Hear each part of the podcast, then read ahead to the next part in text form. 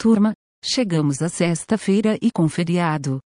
Essas são as notícias que chamaram a nossa atenção hoje. Facebook é investigado por monopólio em imagens GIF, após a compra do site GIF por 400 milhões de dólares no ano passado, o Reino Unido lançou uma investigação contra a empresa por preocupações sobre a concorrência relacionada à publicidade digital e controle do suprimento de imagens animadas para outros serviços de internet.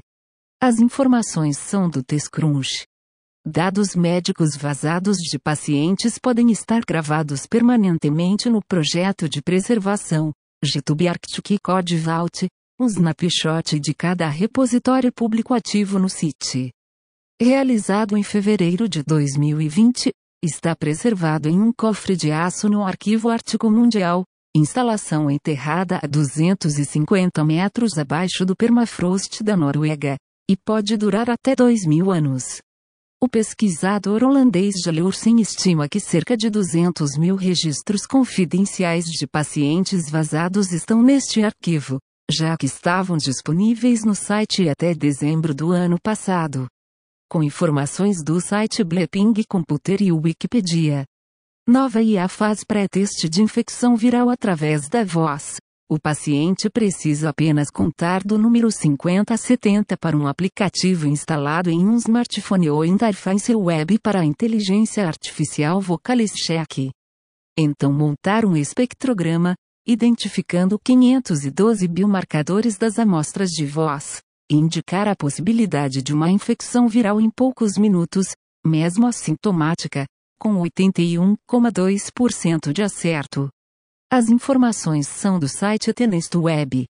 Estudo aponta erros de rotulagem em dados usados para treinamento de IAs. Pesquisadores do MIT analisaram conjuntos de dados citados mais de 100 mil vezes em trabalhos acadêmicos e descobriram que, em média, 3,4% das amostras estão rotuladas incorretamente, classificando um lâmpada como um crocodilo, por exemplo. Os pesquisadores argumentam que existem grandes riscos caso esses sistemas forem implementados no mundo real e aconselham desenvolvedores a primeiramente classificar as amostras e, somente então, treinar grandes modelos de inteligência artificial. As informações são do site T-Register. Amazon lança entregas no mesmo dia em São Paulo.